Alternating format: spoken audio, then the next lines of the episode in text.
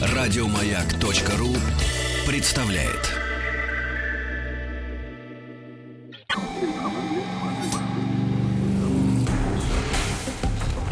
Объект 22. Эффект Стаховского. Это эффект Стаховского, объекты явления и процесса, получившие название в честь исторических или вымышленных персонажей. Я Евгений Стаховский, выпуск 33, синдром Клайнфельтера. Синдром Клайнфельтера – генетическое заболевание, обусловленное наличием у человека лишней женской половой хромосомы. Назван по имени американского врача Гарри Фитча Клайнфельтера-младшего. В 1941-42 годах он работал ассистентом у эндокринолога Фуллера Олбрайта в Массачусетской клинике общих заболеваний. И в то же время обнародовал результаты обследования нескольких мужчин с одинаковыми симптомами. Хромосомы тогда еще были мало изучены, и причины синдрома были обнаружены только 10 10 лет спустя. Известно, что женщины обычно имеют пару хромосом XX, а мужчины пару XY. Так происходит потому, что сперматозоид с одной Y-хромосомой оплодотворяет яйцеклетку с одной X-хромосомой и образуется эмбрион с мужским кариотипом, рождается мальчик.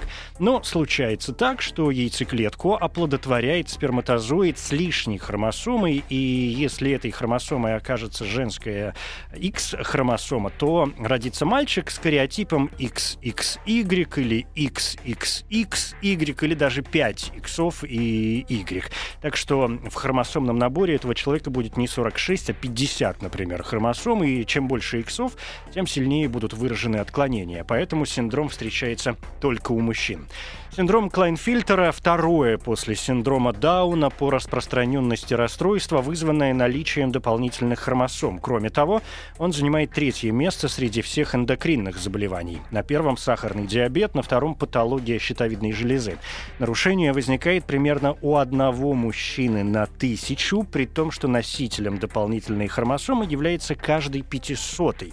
Причины появления лишних хромосом до сих пор ясно не установлены, но есть, конечно, и факторы риска вирусные инфекции, неблагоприятная экология, пониженный иммунитет у родителей и слишком молодой или слишком взрослый возраст матери.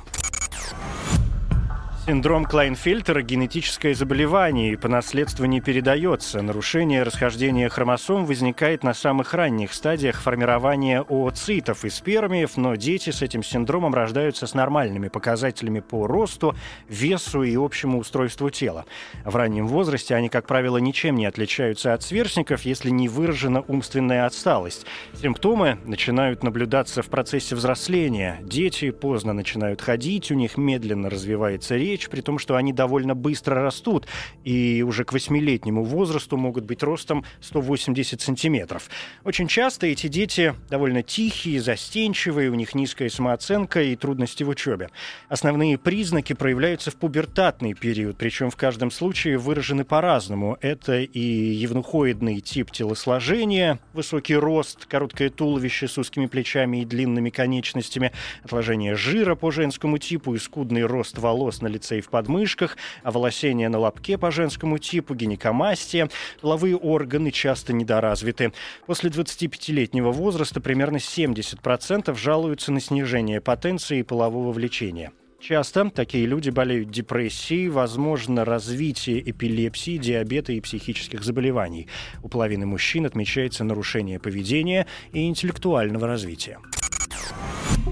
Тем не менее, синдром Клайнфильтера бывает довольно трудно распознать. Люди обращаются к врачу уже в зрелом возрасте и жалуются на бесплодие, импотенцию или остеопороз, а синдром остается невыявленным. Многие мужчины и вовсе ведут полноценную жизнь и узнают о патологии случайно при обследованиях по другому поводу. Сегодня возможно диагностировать синдром с помощью изучения набора хромосом и определения уровня мужских половых гормонов с помощью биохимического анализа. Кроме того, синдром Клайнфельтера может быть обнаружен у плода еще на этапе беременности. Многие женщины в связи с высоким риском генетических дефектов делают пренатальную диагностику плода, и выявление хромосомных нарушений может служить поводом для аборта.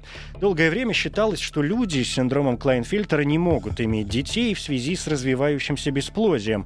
Новые методы экстракорпорального оплодотворения, да и разные течения синдрома существенно меняют картину. Половую клетку мужчины можно взять непосредственно из яичка, после чего отобрать материал с нормальным набором хромосом.